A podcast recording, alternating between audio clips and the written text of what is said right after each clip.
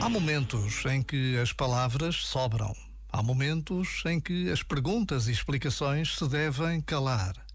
Sempre que queremos ir mais fundo no mistério da vida, isto acontece.